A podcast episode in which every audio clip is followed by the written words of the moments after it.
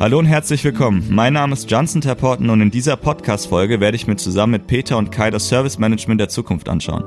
Gerade im produzierenden Umfeld tut sich aktuell so einiges. Warum also gerade Peter und Kai? Kai-Uwe Hess ist Partner bei Deloitte und betreut das Thema Smart Manufacturing. Und Peter Blome ist als Director verantwortlich für ServiceNow Offerings bei Deloitte. Ich spiele den Ball direkt mal zu euch. Wer seid ihr und was habt ihr mit dem Service Management zu tun? Hi Jansen, erstmal vielen Dank. Ähm, ja, mein Name ist Kai. Und was habe ich mit diesem Thema zu tun? Vielleicht mal ganz kurz ausgeholt. Ich bin äh, von meiner Ausbildung her Wirtschaftsingenieur Maschinenbau und wollte eins auf keinen Fall werden nach meinem Studium, äh, nämlich Berater werden. Das hat jetzt auf lange Sicht nicht geklappt, aber immerhin habe ich meine Karriere in der Industrie angefangen und bin dort sehr früh in Kontakt gekommen mit äh, Technologien, die unterstützen, Geschäftsprozesse zu optimieren. Vielleicht ganz kurz nur, äh, es war 1998, als mein damaliger Chef ins Büro reingestürmt ist und gesagt hat, hey, pass auf, die verkaufen gerade Bücher übers Internet. Amazon oder so heißen die. Und äh, zu seiner Ehrenrettung, das war damals tatsächlich sehr, sehr neu. Und ähm, seitdem hatte ich den Auftrag zu schauen, inwieweit wir das Internet nutzen können, um klassische Geschäftsprozesse zu optimieren. Äh, ja, seit dieser Zeit kümmere ich mich um das Thema und die Produktion ist natürlich eins der Hauptspielfelder, wo man auch noch Optimierungspotenzial sehen kann. Gerade im Shopfloor, gerade in der Operation Technology, kurz OT genannt, wo wir äh, eine zunehmende Komplexität sehen und deswegen auch daran sind, Services genau für diesen Bereich zu erbringen. Das ist so ein bisschen der Hintergrund, warum das so eins meiner Lieblingsthemen ist. Mhm. Vielleicht Peter, was meinst du dazu? Ja, hallo auch erstmal von meiner Seite. Peter ist mein Name und äh, Jansin, wie du schon ganz richtig gesagt hast, verantworte ich hier in Deutschland das Thema ServiceNow bei Deloitte. Ähm, ich selbst habe aber gar keinen äh, Hintergrund äh, im Implementierungsumfeld und ServiceNow ist ja zunächst einmal eine cloud-basierte Low-Code-Plattform, äh, sondern komme aus der klassischen Managementberatung. Und das passt insofern ganz gut, als dass wir zwar äh, technisch die Lösung äh, implementieren können und auch tun, aber unser Schwerpunkt liegt darauf, das äh, breite Portfolio äh, an Businessberatung, das die Leute zur Verfügung stellt, eben mit dieser Technologie zu verbinden. Das heißt also, digitale Transformation äh, wahr werden zu lassen, könnte man sagen. Ähm, wir konzentrieren uns eben nicht nur auf die Technologie, sondern werfen auch einen Blick auf die zugehörigen Prozesse, auf die Organisation, die Art und Weise, wie die Menschen arbeiten, das soll sich ändern. Das ist das, was wir unter digitaler Transformation hier verstehen. Und äh, OTSM, also Operational Technology Service Management, ist da ein tolles Beispiel, wie man mit einer solchen Plattform eben nicht nur in dem klassischen Bereich, ServiceNow hat einen starken Footprint in dem IT-Management, nicht nur in dem klassischen Bereich ähm, die Dinge verändern kann, effizienter machen kann, äh, optimieren kann, sondern eben auch in Bereichen außerhalb der IT. Und die äh, Operational Technology, also der Shopfloor, ähm, hat sich da als ein äh, wirklich sehr gewinnbringender er Bereich erwiesen. Mhm. Ja, freut mich, dass ihr dabei seid. Ähm, wie kommt es denn, dass ich euch beide für dieses Thema zusammen habe? Beziehungsweise warum seid ihr jeweils die Experten für OT und Service Management? Das war der Beginn einer langen Freundschaft. Äh, nee, aber ich fange mal von meinem Teil an. Ich hatte ja äh, gesagt, dass ich äh, äh sehr früh ähm, mir äh, oder in der Industrie meine Karriere gestartet habe und sehr früh auch äh, im regelmäßigen Austausch mit Verantwortlichen vom Shopfloor bin. Und über die Jahre musste ich feststellen, dass die Komplexität im Shopfloor massiv zugenommen hat. Das heißt, äh, wenn du jetzt mal allein an den Maschinen, die Maschinen, die in den 50er, 60er Jahren gebaut wurden, die waren schlicht nicht zum Kommunizieren gebaut. Die sollten drehen, fräsen, hobeln, spähen, irgendwas. Aber da waren keinerlei äh, Zugänge oder sonstiges da. Das hat dann angefangen, 70er, 80er, dass wir dann Betriebssysteme hatten, die waren proprietär bis hin heute, wenn du heute eine Maschine kaufst, dann ist es mehr ein IoT-Device denn eine Maschine. So, jetzt hat der Shopfloor aber von bis. Das heißt, die Maschinen, die ich damals gekauft habe, die habe ich heute immer noch im Einsatz und äh, habe aber ganz neue Maschinen, die deutlich mehr auch Richtung schon IT können. So, das ist ein Teil dieser Komplexität, die wir wahrgenommen haben. Und das andere ist, dass du natürlich im Produktionsumfeld auch historisch gewachsen sehr viele unterschiedliche heterogene Produktionssysteme hast. Ja, das ist durch Zukäufe oder ne, das eine Werk wurde in den 80ern gebaut, das nächste dann in den 2000ern. Das heißt, der Stand der Technologie war hier auch ein ganz anderer. Äh, ich habe aber über alle Werke hinweg keine äh, einheitliche Landschaft, sondern eine sehr fragmentierte und heterogene Landschaft einfach auf dem Shopfloor. Ja.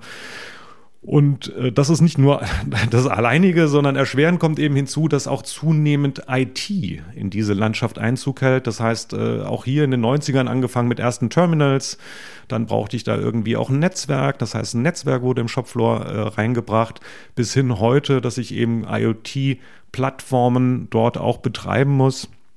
Und das stellt natürlich alle Beteiligten äh, vor ja, sehr, sehr großen Herausforderungen, weil äh, es ist dann eben auch zum Teil nicht klar, wer ist verantwortlich dafür, wer kümmert sich um die IT äh, im Shopfloor, wer bringt Services eigentlich äh, in die Produktion. Und äh, was wir sehen, dass es sehr oft ähm, eine, eine nicht klare Zuordnung hier gibt. Ne? Also macht die IT das? Äh, gibt es im OT-Department Leute, die sich darum kümmern? Bis wohin gehen die? Also eine klare Abgrenzung fehlt hier. Und oft sind die Prozesse nicht einheitlich, sondern äh, gerne nochmal nach dem guten alten Hey Joe-Prinzip. Ja?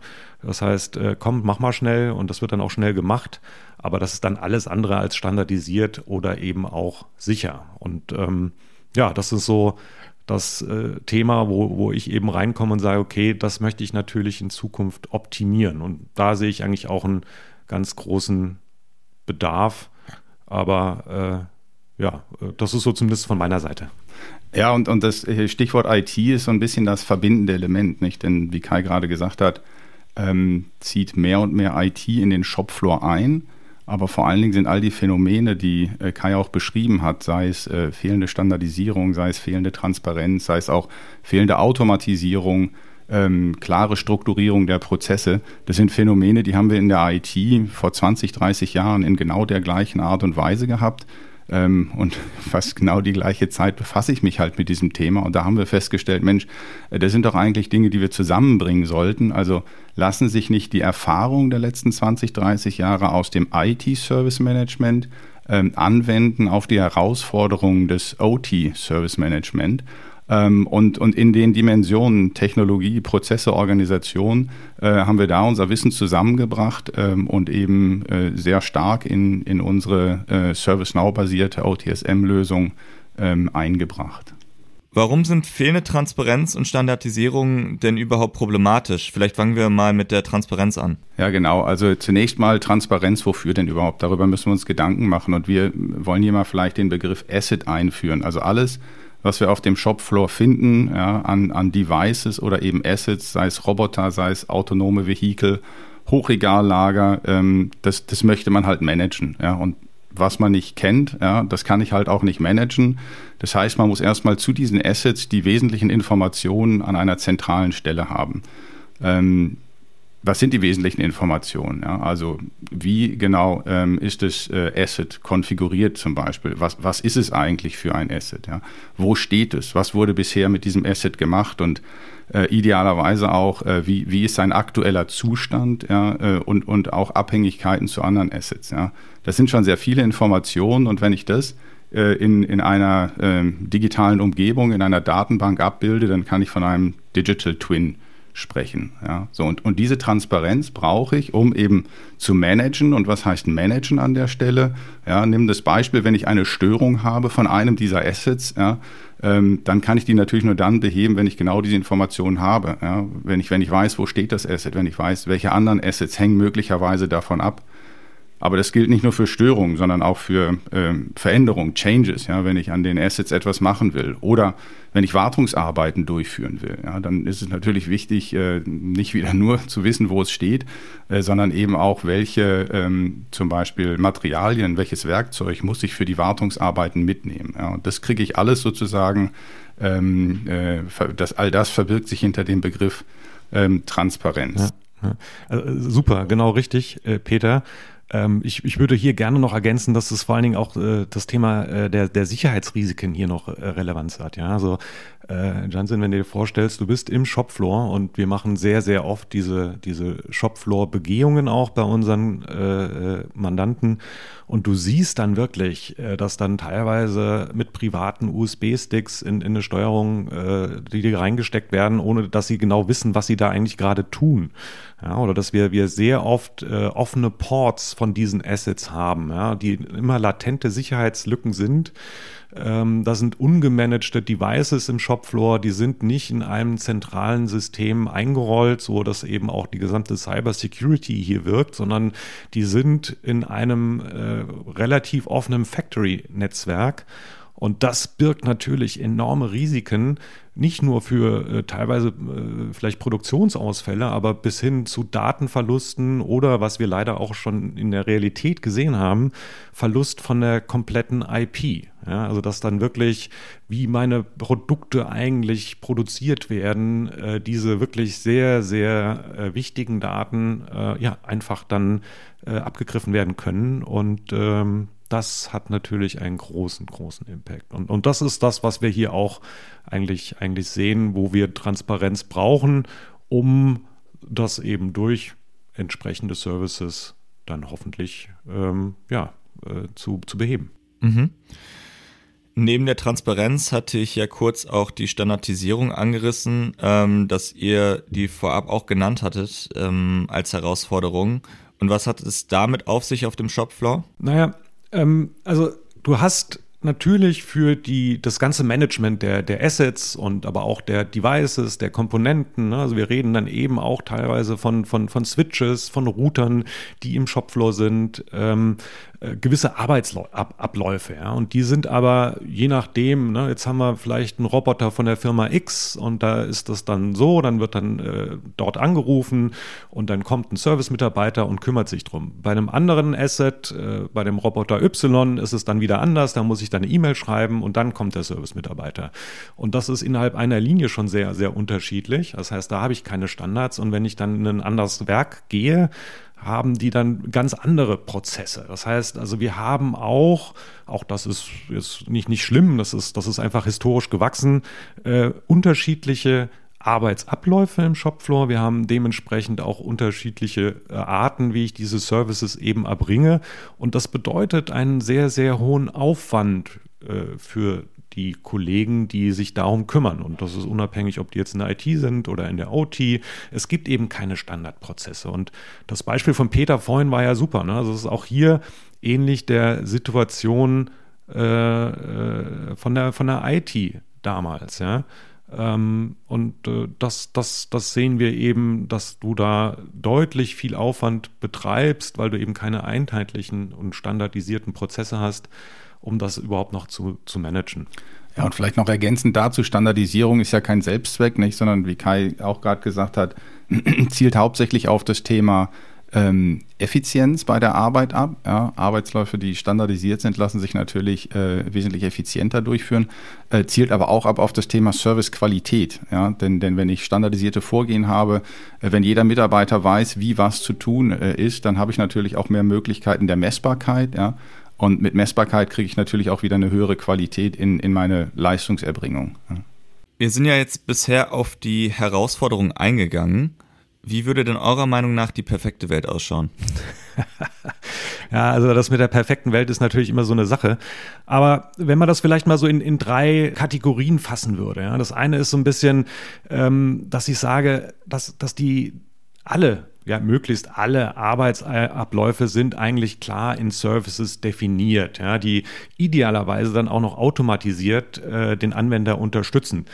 Ähm, vielleicht ein, ein, einfaches Beispiel. Also wenn jetzt im Werk ich brauche einen VPN-Zugang, um Daten für meinen Zulieferer oder meinen Kunden verfügbar zu machen, und das ist heute ein äh, größerer Akt. Das heißt, die, die Kollegen rufen irgendwie eine Helpline, äh, Helpdesk an in der IT und dann sagen die, okay, wir können ein Ticket aufmachen, du musst das Ticket bestätigen, hin und her. Und das dauert dann teilweise Tage bis Wochen, bis die so einen VPN-Zugang haben. Ja, den brauchen die aber unmittelbar. Das heißt, innerhalb von Stunden wollen die diesen Zugang haben, um Daten austauschen zu können. Das heißt, eine ganz andere Kritikalität, die du auf dem Shop hast. Und wenn ich das automatisieren kann, das heißt, wenn der Arbeiter ja, diesen Service, wenn der so sauber definiert ist und er klickt auf einen, einen, einen, einen vorkonfigurierten Service-Knopf und sagt, hier, zack, den brauche ich.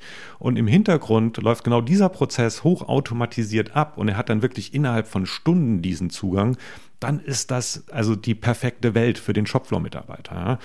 Ja. Ähm, und dann, was dann ein zweiter Aspekt ist, ne, wenn wir bei dem Beispiel bleiben, wenn er, wenn er das dann auch noch sehr einfach bedienen kann, das heißt das Thema Usability für die Shopfloor-Kollegen, die sind es gewohnt, teilweise teilweise auch gröbere Maschinen zu bedienen und wenn die jetzt irgendwo an einem, an einem Terminal stehen müssen und dann mit, mit äh, kleingedruckten und, und äh, vielen Dropdown-Menüs arbeiten müssen, dann hören die relativ schnell auch auf damit, weil das ist für die einfach nicht, nicht, nicht gangbar. So, das heißt, was wir brauchen, ist wirklich eine einfache, bedienende äh, über Mobile Devices, äh, dass die Integration in die Plattform äh, passiert, dass das auch die, die Bedienbarkeit sehr, sehr einfach ist. Also wirklich ganz simpel simpel, einfach Knöpfe, das ist der Service, den ich will, ich drücke drauf und muss mich auch weiter nichts kümmern. Ja. Ob das jetzt die Authentifizierung ist oder sonst irgendwas. Das muss, das muss maximal einfach sein, damit es auch funktioniert. In, in Anführungsstrichen der perfekten Welt. Und äh, am Ende ist es eben nochmal das Thema auch Transparenz. Ja? Also wenn, wenn äh, ähm, ein Service äh, oder ein Shopfloor-Mitarbeiter zum Beispiel Informationen über eine Maschine, einen Roboter haben will, ja? und, und ich kann das mit ganz einfachem ja, Einscannen eines QR-Codes über sein Device, das er auch gewohnt ist, es kann auch sein privates Handy sein, und er kriegt sofort die Informationen über dieses Asset, den Zustand, wann ist das nächste Maintenance-Intervall, er kriegt aber auch äh, eine Transparenz im Sinne von Reporting und Dashboards. Ja, was, was äh, ist denn heute auch passiert, sowohl mit dem Asset, aber auch mit, der, mit dem, mit dem äh, Durchsatz von, von, von äh, Produktionsmaterial? Das ist äh, aus meiner Sicht ein bisschen die ideale Welt. Und was du dafür brauchst, ist eben äh, ja eine, genau eine zentrale Plattform, die es schafft, genau diese Daten verfügbar zu machen und diese Transparenz auch zu erzeugen. Ja, genau. Und da, da, kommt jetzt wieder so ein bisschen der Vergleich zur ITSM ins Spiel, beziehungsweise wie, wie ServiceNow äh, eben auch erfolgreich gewesen ist in dem Bereich, weil es genau eine solche zentrale Plattform ist, also wo, wo die Daten drin sind, wo die, die Workflows drin sind äh, und wo aber auch sozusagen viele andere Systeme integriert werden. Ja. Und einfach, um das vielleicht noch mal ein bisschen plakativer zu machen, ja, wie, wie das äh, in, in dem IT-Umfeld äh, funktioniert. Ja. Äh, Jansen, wenn du dir mal überlegst, was passiert, wenn dein Laptop äh, bei der Arbeit äh, eine Störung hat, ja? was, was machst du dann? Ja, in erster Linie abhängig davon wahrscheinlich erstmal googeln und im zweiten Schritt, wenn ich das Problem möglicherweise ad hoc nicht lösen kann, ähm, Ticket eröffnen lassen, im ServiceNow-System beispielsweise. Und da kann ich ja meistens auch schon auswählen, welche Störung ich denn möglicherweise habe oder einen Freitext eingeben. Genau, und, und was das Gute ist, dass du eben, weil du dich angemeldet hast, ja, auch schon dein Laptop äh, auswählen kannst direkt, ja. Äh, und, und das ist wieder das Thema äh, der Daten, ja. Also die CMDB, das ist das Herzstück, die Konfigurationsmanagement-Datenbank, ja äh, die, die hat diese Informationen ja, und kann sie eben an die Support-Mitarbeiter weiterreichen. Ja. Ähm, das heißt, es kann dann relativ schnell im Sinne eines Tickets äh, ähm, weitergeleitet werden an diejenigen, die dein Problem lösen können. Ja. Ähm, aber es passieren natürlich noch wesentlich mehr Schritte hinter den Kulissen, die man gar nicht so mitbekommt. Ja. ServiceNow für die IT, so wie wir es bei die Leute auch einsetzen, äh, hat natürlich eine, ein hohes Maß an Wechselwirkung mit dem Anwender. Ja. Aber wie gesagt, im Hintergrund äh, werden natürlich die Systeme gemonitort, also an der Stelle die IT-Systeme. Ja, das ist ganz äh, eng wieder vergleichbar mit dem, was Kai gerade gesagt hat, nachdem die, die Assets als solche ihre Informationen, ihren Zustand an ein zentrales System wie ServiceNow melden, äh, habe ich natürlich äh, die Möglichkeit, auch proaktiv zu reagieren auf Störungen. Ja. Ähm, und das hat ServiceNow als ähm, Hersteller äh, natürlich auch erkannt, ja, die, die Vergleichbarkeit von diesen beiden Welten äh, und haben out of the box äh, sozusagen die, die Plattform, wie sie als Standard gekauft wird, äh, auch schon in die Richtung angepasst. Das heißt, sie haben die Datenmodelle erweitert von IT zu OT, ähm, haben äh, erste Workflows auch implementiert. Aber da haben wir eben aufgesetzt, und das geht zurück zu diesem Punkt, den ich eingangs gesagt habe, unsere Business-Expertise, in diesem Fall rund um das Thema Smart Manufacturing, mit der Plattform zu verbinden. Okay, fassen wir zusammen. Es gibt einen Bedarf an Transparenz und Standardisierung in der Produktion und mit der Deloitte OTSM-Lösung schaffe ich genau diese Rahmenbedingungen. Absolut, absolut. Ähm, und, und was für uns eben auch immer im Vordergrund äh, steht, was hat das denn für einen Wertbeitrag äh, äh, in, in, in meinem täglichen Tun? Und man kann es im Wesentlichen sagen, was wir rausnehmen, ist generell die Komplexität aus dem Shopfloor. So, das macht sich natürlich dann bemerkbar in der gesteigerten Effizienz der Produktion. Das heißt, ich habe äh, Reduktion von Downtimes meiner, also ne, Ausfälle von meinen Assets. Das heißt, ich werde dort den OEE, e, das steht für Overall Equipment Effectiveness, äh, erhöhen können. Und das ist eine der wichtigen Kerngrößen in der Produktion. Aber ich werde vor allen Dingen auch Kosten rausnehmen können. Ja, und zwar signifikant. Gerade die Labor Costs. Also ich hatte das, glaube ich, eingangs erwähnt, dass ich sehr viel Aufwand betreibe, um diesen jetzt sage ich es mal ein bisschen flapsig, diesen Flohzirkus zu managen. Ja? Und wenn ich das standardisiert und mit der notwendigen Transparenz habe, dann kann ich sehr, sehr viel äh, Labor Costs rausnehmen, um, um die Leute wirklich anderswo äh, einzusetzen, aber auch Maintenance Costs, Warranty Costs, äh, bis hin zu Sourcing Costs. Bis zu 30 Prozent haben wir da bei Kunden schon äh, Potenziale gehoben nicht nur identifiziert, sondern tatsächlich auch gehoben. Und das ist natürlich äh, signifikant neben Themen wie ich kann meine Qualität erhöhen und, und das ist tatsächlich auch ein, ein, äh, am Ende ein Kostenfaktor. Ich kann meine Risiken minimieren. Das heißt, den Aufwand, den ich betreibe, um irgendwelche Sicherheitslücken zu schließen oder dass eben nichts passiert, kann ich auch signifikant reduzieren, indem ich Dinge eben automatisiert habe, direkt im System und damit kann ich wirklich signifikant einen Wertbeitrag leisten für das Business. Ich, ich will nochmal, ähm, Kai, weil du gerade über das, was kann ich damit erreichen, gesprochen hast, auch an, ansprechen, dass, wie komme ich denn dahin? Ja, weil das ist natürlich ein Journey, ja, diese Ziele werden nicht ad hoc erreicht. Ähm, und das Format, was wir in der Smart Factory haben, ähm, hat sich da sehr bewährt. Also die Lösung, von der wir jetzt schon häufiger gesprochen haben, ist dort implementiert. Ja, im, im Sinne von Show, Don't Tell, ja, lässt sich end-to-end -End betrachten. Äh, und äh, gemeinsam mit unseren Kunden machen wir da wirklich sehr erfolgreiche Workshops, in denen wir auf die kritischen Punkte gucken. Ja, also wie ist das Thema Integration im einzelnen Fall tatsächlich zu lösen? Was sind die richtigen Services? Wie stelle ich die Transparenz her? Ähm, aber eben auch, ähm, wie, wie, ist der Weg dahin? Ja? Also was sind die ersten sinnvollen Schritte?